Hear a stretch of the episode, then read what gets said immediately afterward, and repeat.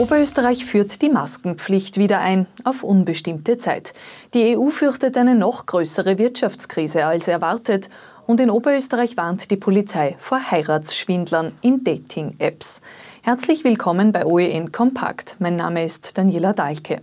Mehr als 420 Infizierte und mehr als 3300 Menschen in Quarantäne. Angesichts dieser Zahlen macht Oberösterreich wieder einen Schritt zurück. Die Maskenpflicht wird wieder eingeführt. Landeshauptmann Thomas Stelzer. Es gelten daher ab kommenden Donnerstag in unserem Bundesland eigentlich zwei ganz einfache Regeln. In öffentlich zugänglichen Räumen, wie im Einkaufszentrum, in allen Geschäften, in Dienstleistungsbereichen, ist beim Kundenverkehr der Sicherheitsabstand einzuhalten und eine Maske zu tragen. Das gilt sowohl für die Mitarbeiterinnen und Mitarbeiter wie auch für die Kundinnen und Kunden.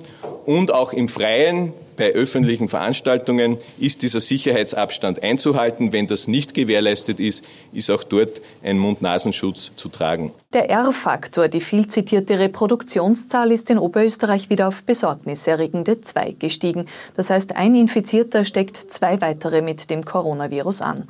Die Maskenpflicht soll verhindern, dass wieder ein Lockdown nötig wird.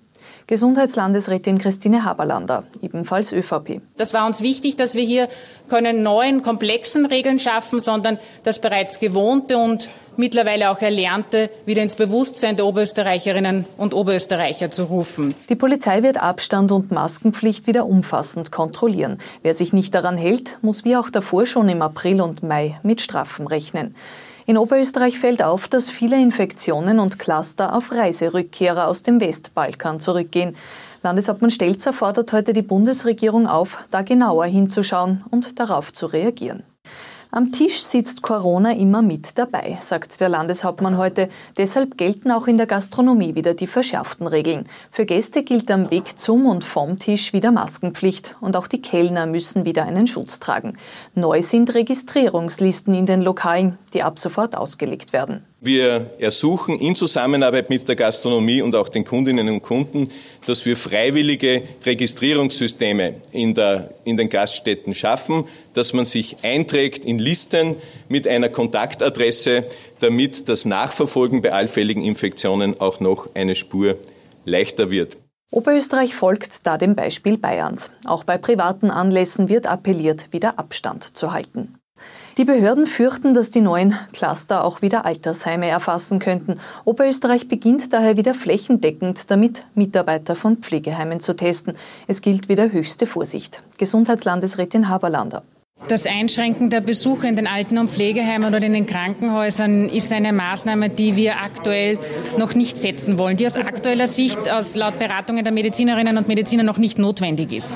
Aber dennoch empfehle ich bzw.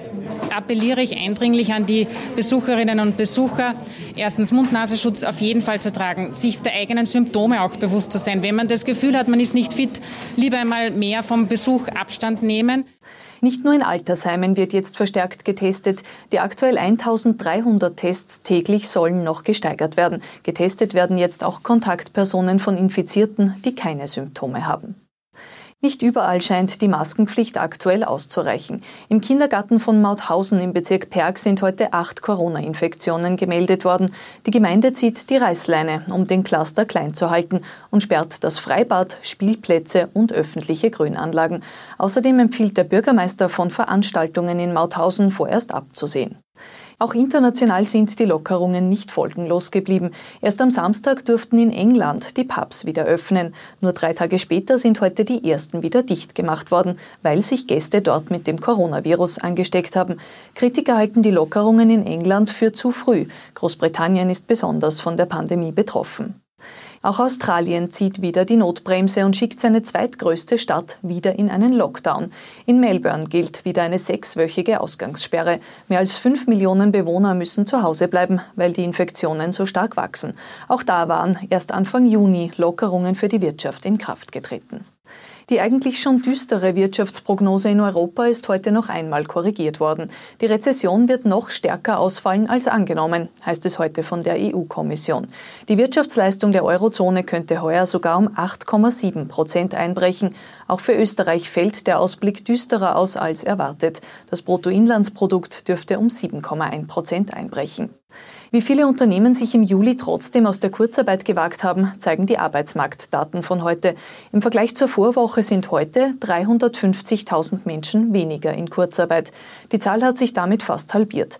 Gut 400.000 Menschen sind noch von Kurzarbeit betroffen. Bei den Arbeitslosen gehen die Zahlen weiterhin nur langsam zurück.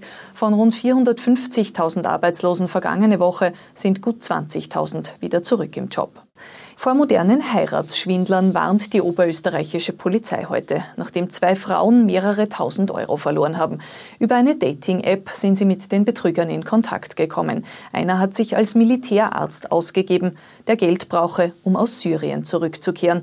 Der andere hat Geld für Behördengänge, Flüge und Hotels erbeten. Das Foto, das er von sich geschickt hat, war in Wahrheit ein italienischer Schauspieler, hat die Polizei herausgefunden. Beide Frauen, 41 und 58 Jahre alt, sind erst nach mehreren Zahlungen misstrauisch geworden. Und mit guten Nachrichten aus dem Wiener Tiergarten Schönbrunn schließen wir heute. Besucher können sich dort über Nachwuchs bei den Robben freuen. Die frisch zur Welt gekommene Babyrobbe wagt sich jetzt erstmals nach draußen. Sie ist ein Er, ist erst vor fünf Tagen geboren worden und hat noch keinen Namen. Soweit die wichtigsten Nachrichten des Tages. Wir haben morgen wieder aktuelle Meldungen kompakt für Sie zusammengefasst.